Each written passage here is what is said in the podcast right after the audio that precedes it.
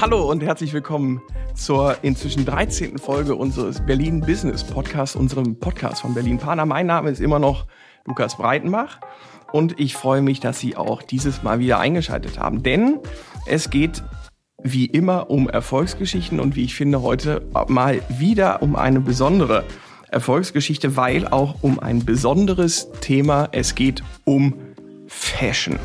Und dazu habe ich einen ganz besonderen Gast, The Queen of Black, Modedesignerin Esther Perband ist bei mir. Hallo Esther. Hallo, grüß dich. Ich würde mit dir gerne sprechen über Mode und was Mode so bedeutet und was Berlin für Mode bedeutet und was für dich. Vorher aber würde ich mit dir gerne eine Aufwärmübung machen. Ich würde dir gerne einen Teil eines Satzes vorlesen und würde dich bitten, diesen Satz einfach zu vervollständigen. Na, jetzt bin ich aber gespannt. Das geht ganz einfach. Also zum Beispiel geht der Satz so: Ohne die Farbe Schwarz bin ich nicht ausgeglichen. Mein Name Queen of Black, mein Beiname Queen of Black bedeutet für mich ein Lob. Mein erstes modisches Accessoire war ein bunt gestreiftes Tanktop, als ich vier Jahre alt war. Ja, ist ein bisschen unlogisch jetzt, aber. Äh, aber ja, gut. Jeder hat mal. Genau. äh, äh, wie sagt mit dem Brunnen, äh, ja. tiefe Wasser, nee, Brunnen sind tief, nee, wie heißt es? Aber ich weiß, genau. was du meinst. Dir fällt es auch nicht ein. Ähm, Berlin und Mode ist wie? Oh. Ein Brot mit der Butter nicht bis zum Rand geschmiert.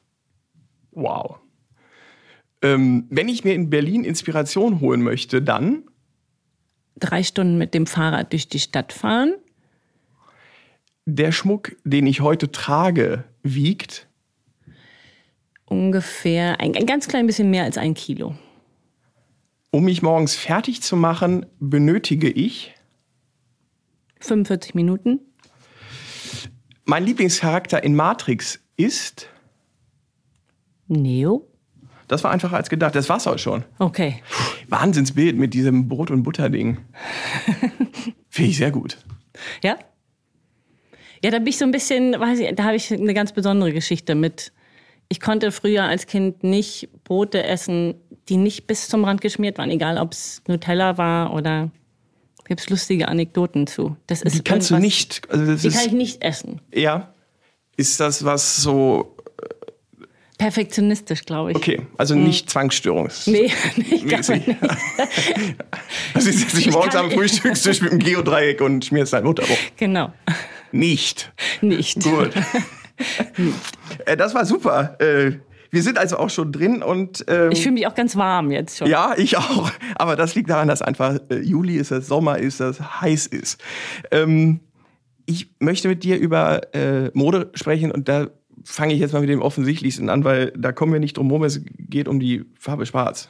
Mhm. Ähm, das ist dein Markenzeichen, das ist äh, dein modisches Markenzeichen, sage ich jetzt als jemand, der sich nur mäßig damit auskennt. Aber äh, es ist unübersehbar.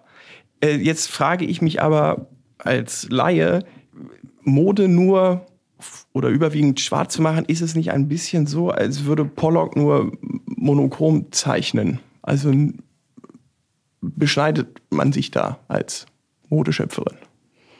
Also vielleicht komme ich nochmal zurück zu deiner Aufwärmübung ja. mit, äh, mit der Frage, was mein erstes modisches Accessoire war, wenn es die Frage mhm. war. Ähm, es war ja nicht immer so, dass es nur schwarz war. Also als ich mein Label gegründet habe, 2004, war es sehr, sehr farbenfroh. Also es war wirklich bunt und auch ich selber habe sehr viel Farbe getragen, viel Pink, viel Rosa. Das kann sich heute keiner mehr vorstellen. Ähm, und dann ist das langsam zu dem Schwarz geworden. Also ich habe irgendwann gemerkt, ich ziehe selber nur noch Schwarz an, stand in meinem Laden, da hing aber noch ganz viel Farbe und das hat irgendwie nicht gepasst so ja. richtig.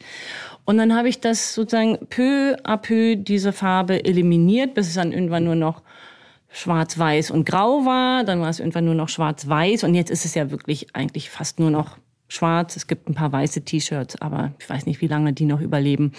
ähm,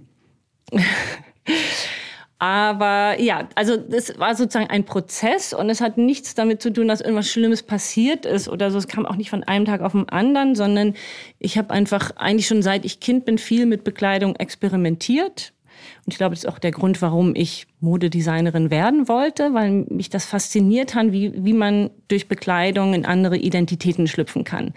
Und ich bin so ein Kind ohne Fernseher groß geworden und ähm, hatte stattdessen eine riesige Verkleidungskiste. Und die habe ich geliebt und da habe ich das, glaube ich, schon gemerkt, was so passiert, mhm. wenn man eben unterschiedliche Sachen anhat. Ähm, ja, und dann habe ich eben auch als junge Frau viel experimentiert und auch eben, während ich dann schon das Label hatte.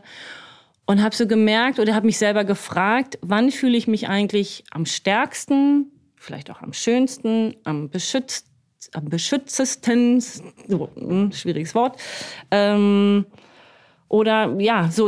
Und da habe ich einfach gemerkt, die Antwort war immer schwarz. Okay. Das ist so. Und natürlich ist Bekleidung auch eben ein, ein, ein Schutz und nicht nur ein, ein physischer Schutz, so gegen Kälte, was auch immer, sondern es ist ja auch ein psychischer Schutz, Bekleidung. Und ähm, wir, wir gehen jeden Tag in unseren täglichen Kampf äh, da draußen im Alltag irgendwie raus und ähm, Einige haben einen schwereren Kampf, manchmal ist er leichter so. Und ich habe einfach gemerkt, es gibt, das ist wie so ein Schutzpanzer für mich. Und, und habe selber auch als junge Frau gedacht, ich brauche einen Schutzpanzer. Wegen unterschiedlichsten Gründen. Man hat eben seine Themen irgendwie und gerade als Frau habe ich gedacht, ich muss mich schützen und brauche einen, einen Schutzpanzer. Auch so in der, in der Geschäftswelt irgendwie so zu überleben. Und da hat es funktioniert mit dem Schwarz. Und habe so viel Erfahrung gemacht, positive Erfahrung, dass ich sagte, jetzt möchte ich das eigentlich eben anderen Leuten weitergeben können. Also schwarz ist eine, wie eine Rüstung äh, ja. für dich. Ich würde ganz gerne auf diese, äh, auf diese Kleiderkiste äh, mhm. äh, zurückkommen, weil ich fand das ganz schön, dass du gesagt hast, also toll, wie man so merkt, unterschiedliche Sachen, die man anzieht, machen was Unterschiedliches äh, mit einem. Du hast gesagt, was Schwarz jetzt mit dir macht, kriegst du Feedback von deinen Kundinnen und Kunden, äh, was das mit denen macht. Also warum ziehen die einen echten Perband an oder also ist das Schutz oder also zu was wird man, wenn man Esther Perband trägt? Ja, ist natürlich jetzt ein bisschen lustig, da so selber drüber zu reden, aber tatsächlich kriege ich äh, Postkarten oder E-Mails und, und Feedback, dass Kunden ähm, meine Sachen angezogen haben, wenn sie zum Vorstellungsgespräch gegangen sind. Äh. Und, und dann kriege ich halt eine Nachricht, wenn sie den Job bekommen haben und sagen so, ich habe mich so so so ja stolz und groß gefühlt und einfach selbstbewusst. Ich habe einfach mich gut präsentiert so ähm, oder eben diesen Schutz und ähm, ja das gleiche Feedback kriege ich eben und deswegen finde ich das so schön, dass das funktioniert, dass ich das an mir ausprobiert habe und jetzt so weitergeben kann. Und das heißt nicht, weil es sieht mich jetzt ja keiner und vielleicht gibt es Leute, die auch noch nie gesehen haben, wie meine Mode aussieht wenn ich von Schutzpanzer oder auch von Urban Shells, wie ich es manchmal sage, rede, heißt es das nicht, dass das dass das total zu ist bis oben und man wirklich sich kaum bewegen kann. kann. Ich nicht so. bestätigen. Es kann trotzdem irgendwie auch sexy sein und man kann auch trotzdem Haut zeigen. Aber irgendwas ist da dran, was, was, was einen irgendwie stark macht. Also ich, ich möchte wirklich mit meiner Mode Frauen, und ich rede jetzt mal hauptsächlich von Frauen, obwohl ich auch für Männer mache. Also mhm. es wird in meinem Laden ist das nicht unterteilt. Da ist die Herrenabteilung, da ist die Damenabteilung. Also jeder darf einfach kommen und tragen, was er will und egal, wo das irgendwie hängt. So, aber ich sage mal 80 Prozent Frauen, 20 Prozent Männer. Deswegen rede ich jetzt mal hauptsächlich über die Frauen. Ähm, ja, ich möchte die einfach stark machen. Ich möchte, dass sie zwei Zentimeter größer werden, wenn die irgendwie meine Sachen anhaben. Und ich krieg schönerweise das Feedback, dass das auch funktioniert. Ich darf mal aus einer Beschreibung deiner Mode von den Kolleginnen vom äh, Deutschlandfunk äh, zitieren. Zitat. Ihre Entwürfe erinnern an Uniformen, an hochgeschlossene viktorianische Kleider, Kubismus und Punk und entziehen sich eindeutigen Geschlechterzuschreibungen. Zitat Ende. Fühlst du dich damit äh, zutreffend? Ja und nein ich finde, es ist ein bisschen, ein bisschen zu sehr eingegrenzt, weil wie gesagt, es, man kann auch komplett in Perband gehen und man sieht aus wie the most sexy woman on earth. So, und ich finde, das schließt das da so ein bisschen aus. Aber ich weiß auch, woher das kommt. so und das ist meine Geschichte oder das ist die DNA meiner Marke und die ist so ein bisschen entstanden durch die drei Städte, in denen ich gelebt habe. Die da wären? Berlin, bin ich geboren, bin ich aufgewachsen, bin ich sozusagen sozialisiert worden, 70er, 80er Jahre in Berlin, mit einer Feministin als Mutter, immer zu allen Frauendemos gegangen und die hat nie, die hat nie Schmuck getragen, die hat nie Make-up getragen, die hat nie BH getragen, die hat nie Röcke, nie Kleider getragen, weil es eben damals so hat man nicht gemacht. Wenn man als intellektuelle Frau irgendwie gesehen werden wollte, war das so ein No-Go und das tut mir heute für diese Generation von Frauen wahnsinnig leid. Hm.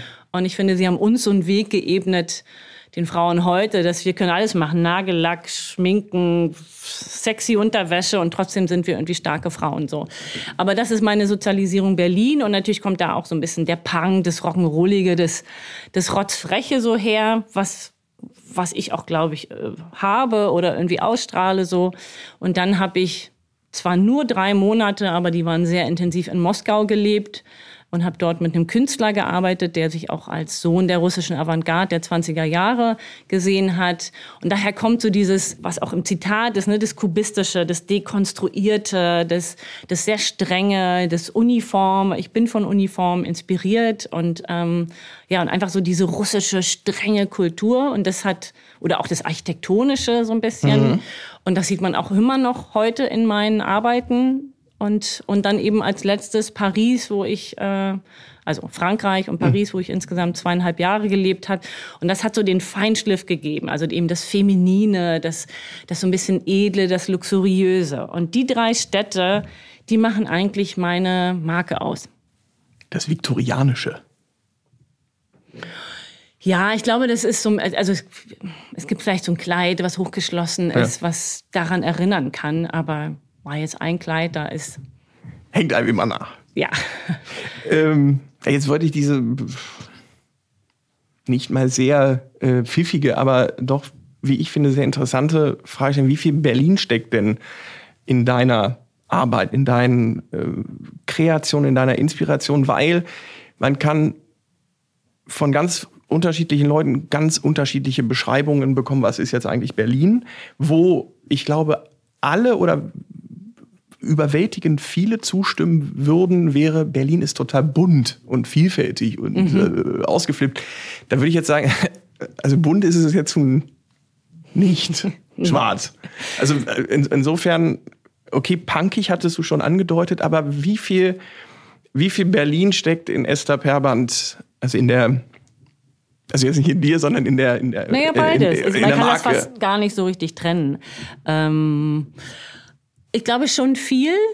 Und das Feedback kriege ich auch. Also immer wieder, wenn ich mit Leuten rede, sagen die, du repräsentierst Berlin zu 180 prozentig. Und ähm, auch wenn es schwarz ist, natürlich gibt es auch eine, eine sehr große schwarze Szene oder es ist natürlich auch die Techno-Szene, die Musikszene, ähm, die Clubszene. Da passiert auch viel Schwarz, wobei ich immer vorsichtig bin, wenn Leute sagen so, okay, Ista macht nur schwarze Mode, also ist es jetzt irgendwie Techno. Damit habe ich mhm. überhaupt nichts zu tun. Dafür ist das viel zu hochwertig, ist viel zu elegant eigentlich irgendwie, was ich mache. Es ist ja eher eine, eine Premium-Marke, die ich habe und jetzt keine Club-Marke ja. so. Aber, aber trotzdem diese Kultur von, von Berlin, die, die ist ja auch Teil, irgendwie Teil meiner, meiner Marke. Und ähm, eben dieses, ja, sehr diverse und das, die Freiheit, die Berlin ausstrahlt und weshalb ja irgendwie alle irgendwie wie Motten ans Licht irgendwie fliegen nach Berlin, glaube ich, äh, ja, das, allein der Fakt, was ich auch gesagt habe, man kommt in meinen Laden und ich sage, es ist hier nicht getrennt zwischen Männern und Frauen, sucht euch aus und jeder kann hier irgendwie alles tragen und das, so diese Offenheit und, ähm, das macht es, glaube ich, auch einfach aus. Freiheitsliebend. Ja. Jeder darf alles. Und ja. Mehr fällt mir gar nicht dazu ein. Ja. Aber ähm, jetzt steht Fashion Week wieder an, wie jedes Jahr. Und äh, jedes Mal stolper ich darüber, äh, dass Berlin unter den Top 5 Modestandorten der Welt ist. Ähm, nicht nur zur Fashion Week, also ich finde, wenn man so rumläuft, dass man kommt jetzt nicht unmittelbar auf die Idee, wenn man so durch Berlin zieht, dass Berlin eine Modestadt ist. Warum nicht? So, ja, sagt jetzt, kann gar nicht häufig genug betonen, dass ich jetzt auch nur Zaungast beim Thema Fashion bin. Aber wenn man jetzt so die, also wenn man so alleine die Front Row jetzt mal vergleicht, Paris Fashion Week und, und äh, Berlin Fashion Week, also das ist schon, also es ist schon, man sieht schon im Publikum, es ist irgendwie was anderes in Berlin. Ähm, Berlin als Modestadt, wie, wie, wie, wie nimmst du das wahr? Du hast gesagt, du kennst Paris, du wirst auch andere äh, Städte kennen, auch ohne da gelebt zu haben. Aber wenn jetzt, wenn wir die großen Fashion Weeks der Welt nehmen, also New York, Paris, Mailand, Berlin, also ich finde den falschen Begriff dabei. Also wie passt Berlin da rein? Ja, das ist nicht ganz so einfach zu erklären, weil eben immer alle, selbst du sagst sofort, wie steht es im Vergleich zu? Okay. Und das ist das Problem von Berlin, dass es seit es irgendwie die erste Fashion Week hier gab, dass es immer versucht hat, sich zu vergleichen mit Paris, New York, Mailand. Und das funktioniert nicht. Und deswegen wird immer in der Presse behauptet, Berlin kann nicht mithalten. Und ich glaube, was wir eben versuchen müssen und ja auch versuchen, und ich glaube, es gibt jetzt gerade eine, eine, eine sehr neue Bewegung, Move, Richtung, und ich glaube, das geht alles in die richtige Richtung. Wir müssen eben versuchen, etwas sehr Eigenes zu machen, weil es gibt ein Riesenpotenzial in Berlin. Also das kreative Potenzial ist unfassbar. Ich meine, deswegen kommen alle nach Berlin, weil es ist eben so inspirierend, ja. in, hier einfach nur in Berlin zu leben und es ist eben noch natürlich auch möglich, irgendwo ein Atelier zu haben oder sogar einen Laden. Das wäre in einer anderen Stadt mhm. gar nicht möglich. Ändert sich auch, wissen wir alle. Aber es ist, es ist einfach ein, ein Gefühl, ein Vibe hier und diese diese Freiheit habe ich heute, also vorhin schon äh, erwähnt, dieses Gefühl, Freiheitsgefühl und das, das kriegt man in Berlin und das macht wahnsinnig kreativ, so.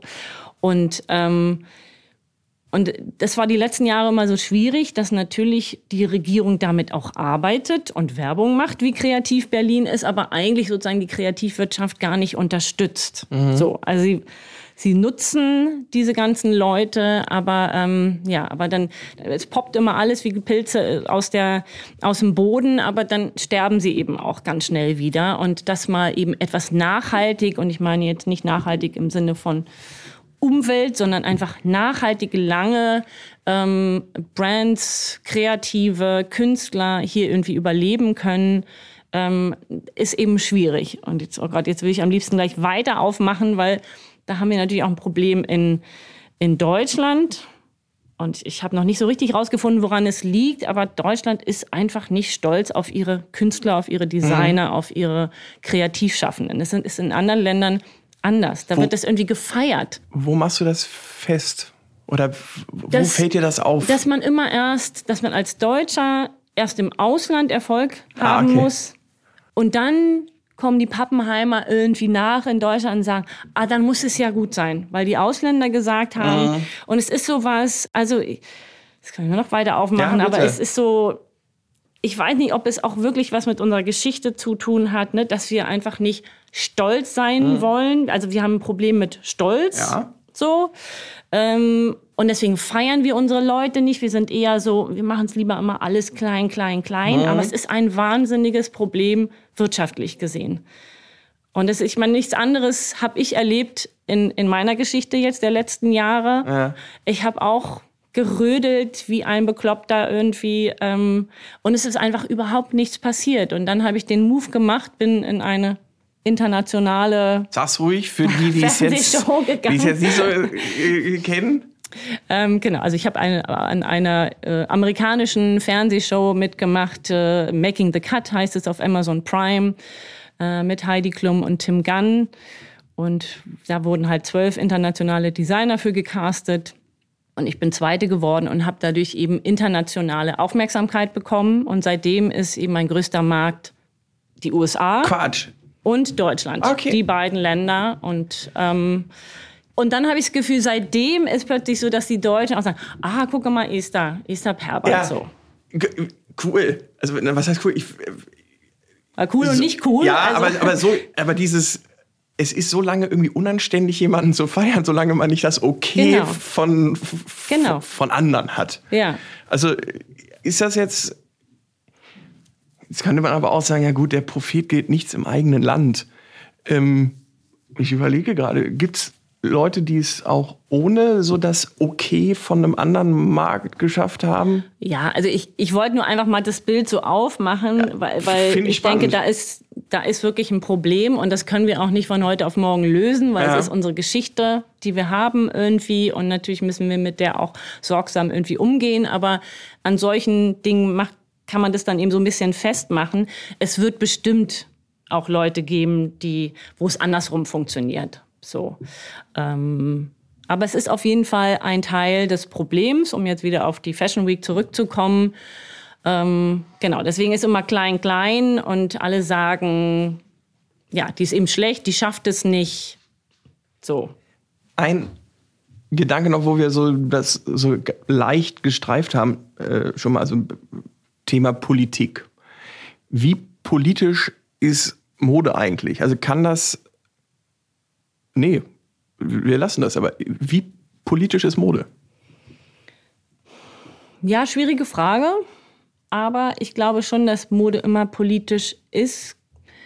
Ich würde mich selber gar nicht als politisch irgendwie bezeichnen. Nicht sehr. Wahrscheinlich bin ich es am Ende doch total, weil ich natürlich ja. irgendwie, man, man hat ja eine Meinung mit dem. Oder wie ich jetzt sage, dass es eben divers ist so, das ist ja schon, das ist ja schon politisch irgendwie.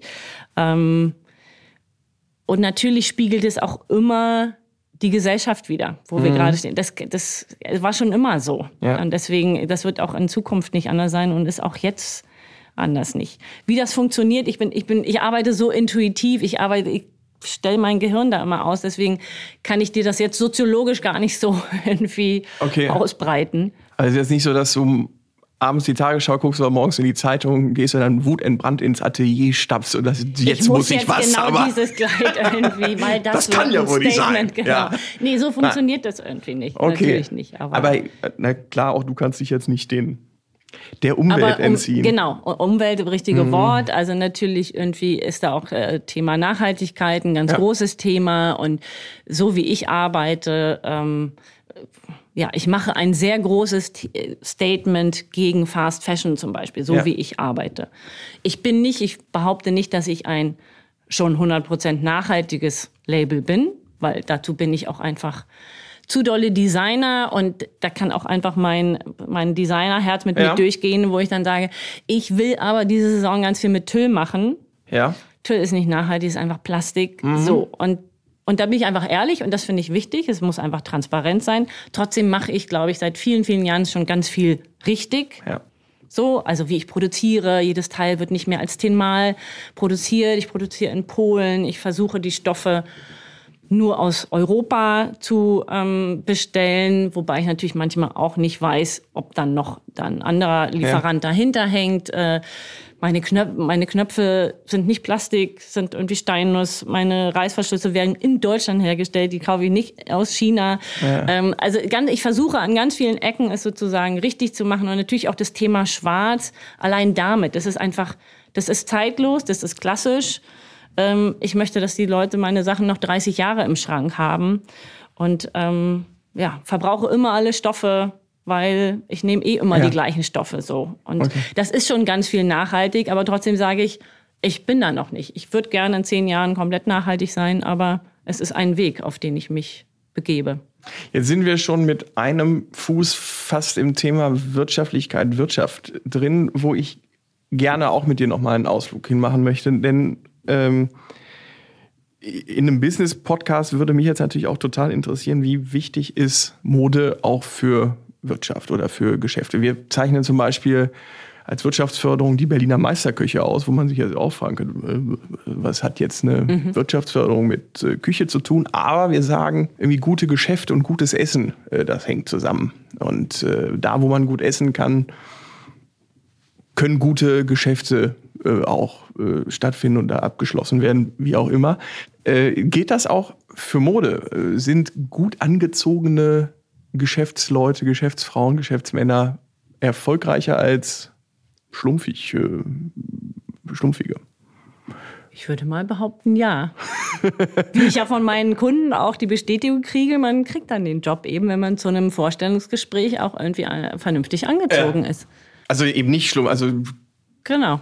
Also je nachdem, wo man hingeht. Also Ja. und, ähm, und das, da sind wir wieder bei der Verkleidungskiste. Man Ja. muss eben auch, das muss man auch lernen. Ne? Wo, wo zieht man was irgendwie an? So, man kann eben nicht überall. Also natürlich kann man. Man darf ja mittlerweile, ist ja auch großartig so. Aber wenn man eben einen drauflegen will und ein bisschen mitbestimmen will oder die Richtung vorgeben will, kann man das wunderbar mit Bekleidung in die richtige Richtung lenken.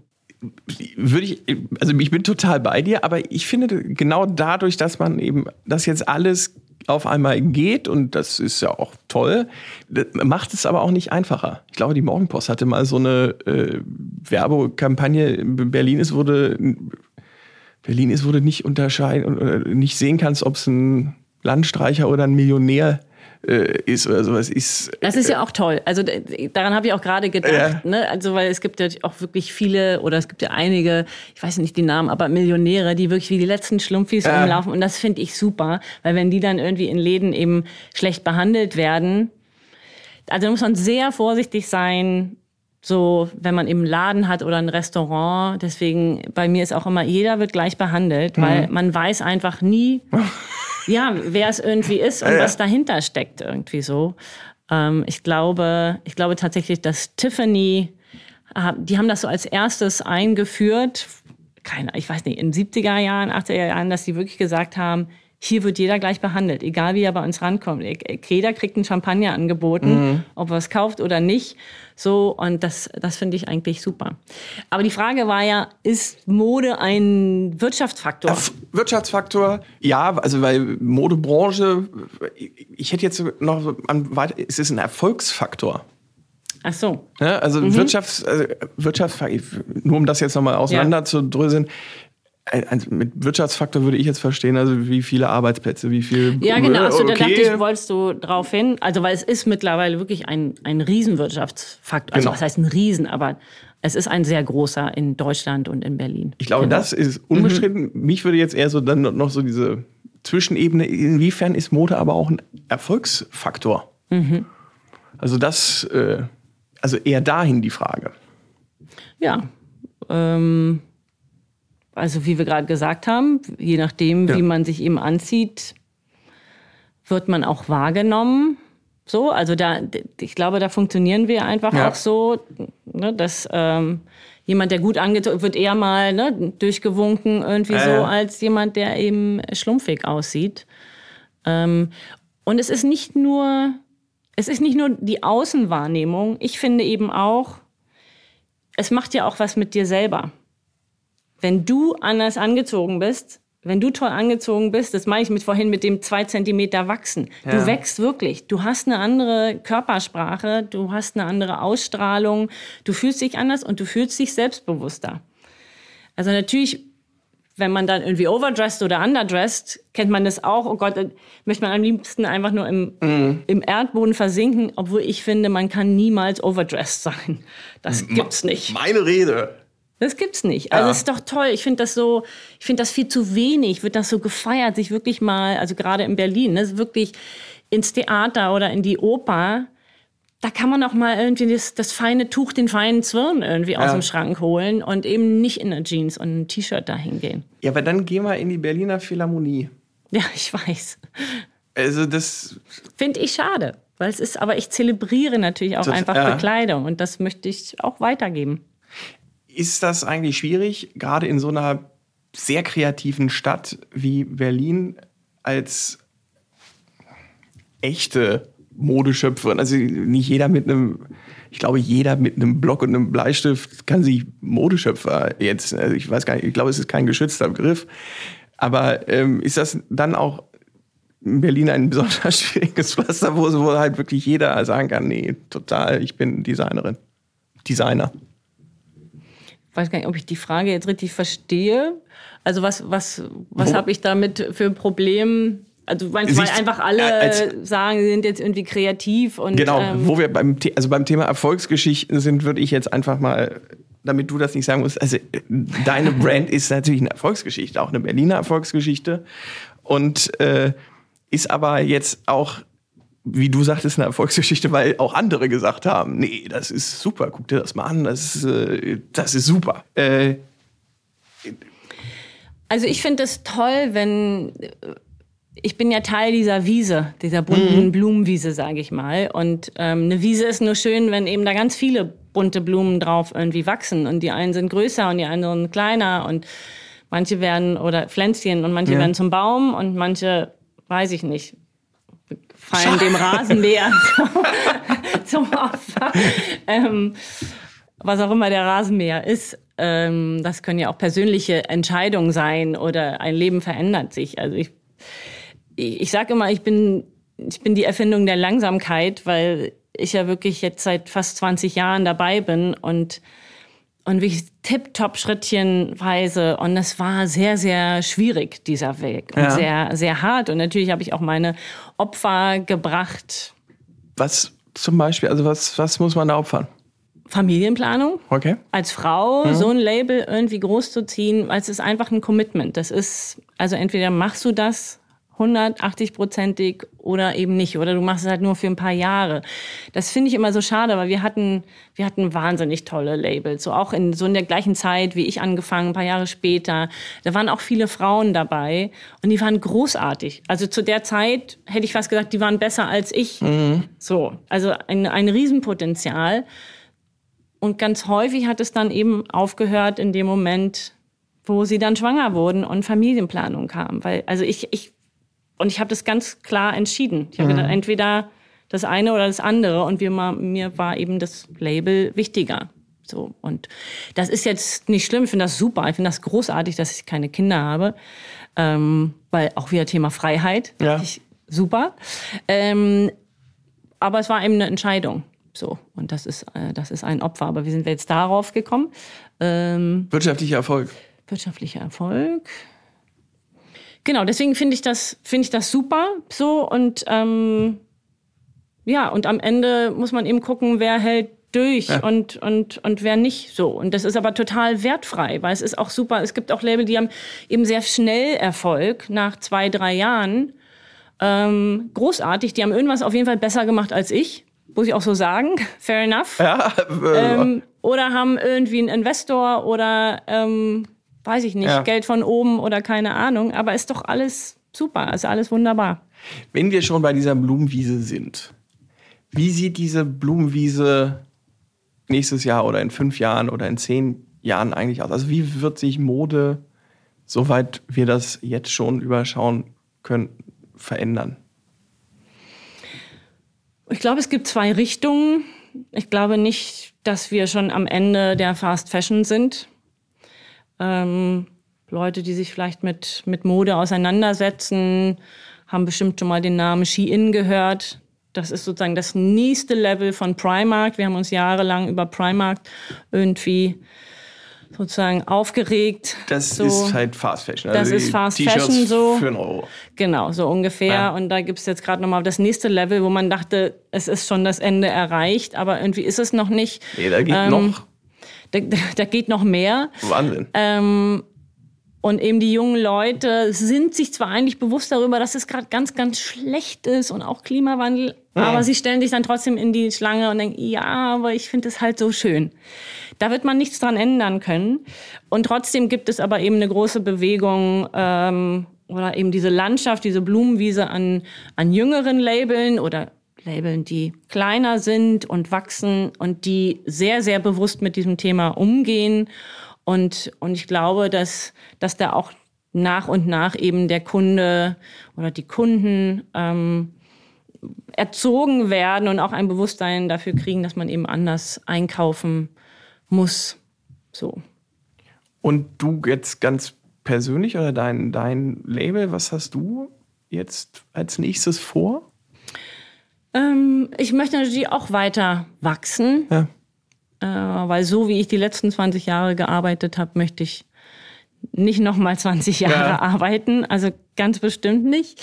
Ähm, das heißt, es muss wachsen. Ich habe es gerade schon gesagt, ich würde gerne in zehn Jahren komplett nachhaltig sein. Ähm, Ich möchte natürlich auch weiter diesen internationalen Markt ausbauen, weil der wirklich wichtig ist für mich. Ähm, ja, und so, wenn man jetzt so, so Mädchentraummäßig mich fragen ja, würde. durchaus.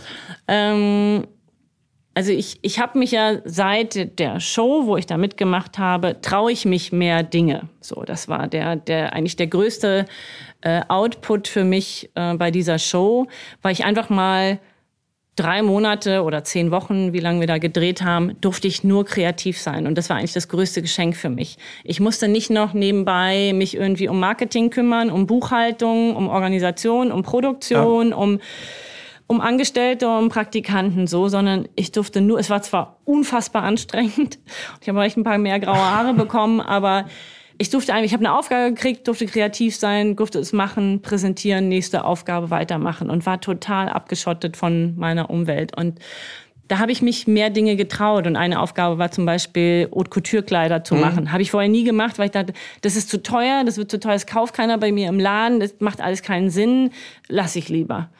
Und jetzt mache ich viel mehr solche Dinge, also viel mehr Red Carpet-Geschichten und da geht mir richtig das Herz auf. Also habe ich, und das sage ich auch immer, ich habe das Gefühl, man hat mich dort wieder auf den Spielplatz zurückgeschickt. So. Und dieses Gefühl versuche ich mir so ein bisschen am Leben zu erhalten, ähm, weil das einfach eben diese Kreativität in mir erweckt, ja. so dieses Gefühl.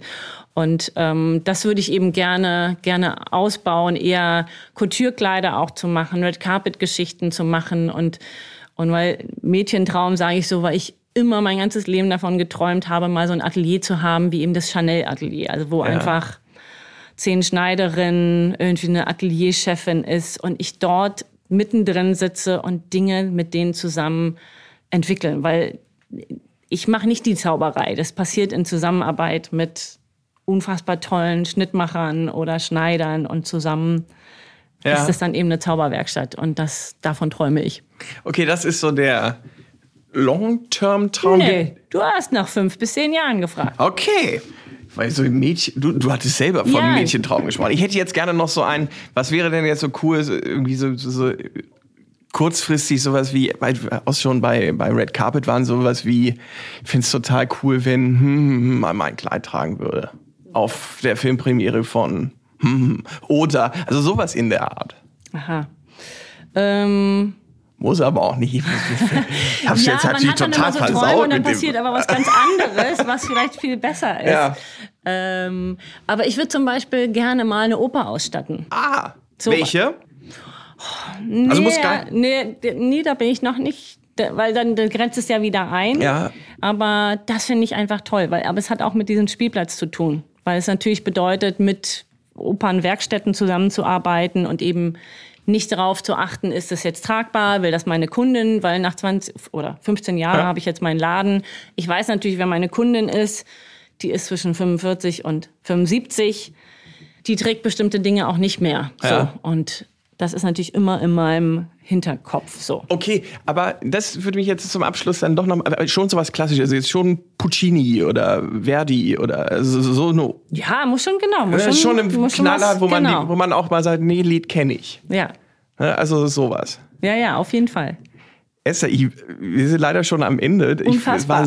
Ich, so, ich hätte doch so viele Sachen, weil ich vielen Dank für dieses Gespräch, das war super spannend. Ich habe sehr viel gelernt und äh, werde das jetzt auch sicherlich äh, ganz anders nochmal äh, jetzt äh, während der Woche. Genau, jeden Morgen, wenn du an deinen Kleiderschrank gehst, ich bitte total. Ich habe total wenig schwarz, vielleicht sollte ich damit mal anfangen. Ich, das genau, Einzige, was ein Mann hat, ist halt ein schwarzer Anzug, wo man immer hofft, möglichst selten verwenden. Aber ansonsten habe ich wirklich wenig schwarz. Okay, ich komme ja mal, Ich komme gerne mal vorbei. Sehr gerne. Vielen Dank dir, Lukas. Dankeschön, Esther.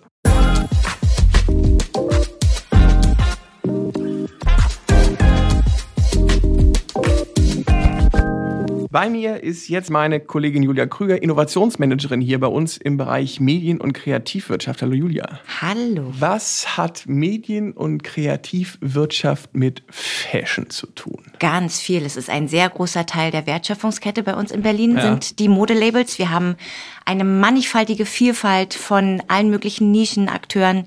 Ähm, und es ist für uns sehr wichtig, die dann auch abzubilden, weil es eben so eine Art Impulsgeber ist. Ne? Also Medienkreativwirtschaft ist immer Mode, Musik, Games, Medien sind immer ja. die Impulsgeber für alle anderen. Die sind diejenigen, die die Technologien als Erste ausprobieren. Und da wollen wir natürlich dabei sein und unterstützen. In Berlin denkt jeder sofort auch an Startups und überhaupt an eine sehr kreative Wirtschaft. Ich könnte mir vorstellen, aber auch nicht sofort als erstes an Fashion. Mhm.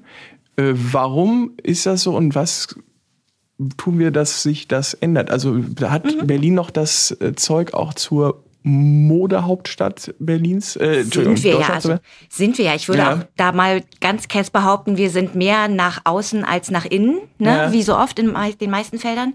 Und natürlich spielt das Thema Startups auch bei uns in der Kreativwirtschaft eine große Rolle. Wir sind ja auch ein Cluster, ne? Medienkreativwirtschaft, Informations-, Kommunikationstechnologie. Ja. Das heißt, mit den Innovationsmanagern aus dem anderen Team, ähm, sei es XR, sei es NFT, Blockchain, KI, arbeite ich natürlich auch eng zusammen. Ja. Mein zweites Innovationsfeld ist digitales Design, da schließt ja. sich dann der Kreis. Genau, und da versuchen wir einfach als Innovationsmanager die Netzwerke zusammenzubringen, weil wir gemerkt haben, auch die Techies sprechen ihre eigene Sprache, die Designer sprechen eine eigene Sprache. Und wenn wir ein Forum bieten können, wo beide Sprachen mal so ein bisschen aneinander angenähert werden, ja. und Esther Perband ist da ein super Beispiel gewesen, dann kommen da ganz viele spannende Projekte raus, ganz viele Impulse, ganz viele Best Practices und auch die Hürden werden gemindert, weil alle anderen Modedesigner auch sehen, okay, es ist ja gar nicht so schlimm, ich muss ja gar nicht so viel machen, es gibt schon ganz viel, ja. wo ich einfach mal schnell andocken kann und dann ist das in unserem Sinne.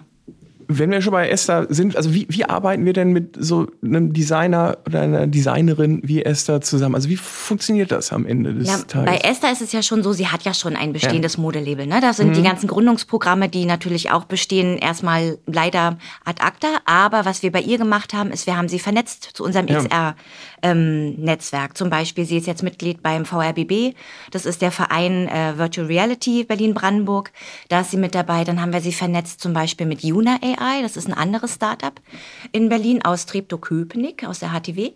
Ähm, und die Gründerin ist auch so eine Techie, aber die kommt aus der Modebranche eigentlich auch. Und die haben sich sofort verstanden, weil Esther hat ja auch eine sehr spezielle Herangehensweise an Mode, weil bei ihr ist ja alles schwarz und sie mhm. arbeitet viel mit Texturen, mit Schnitten, mit Strukturen.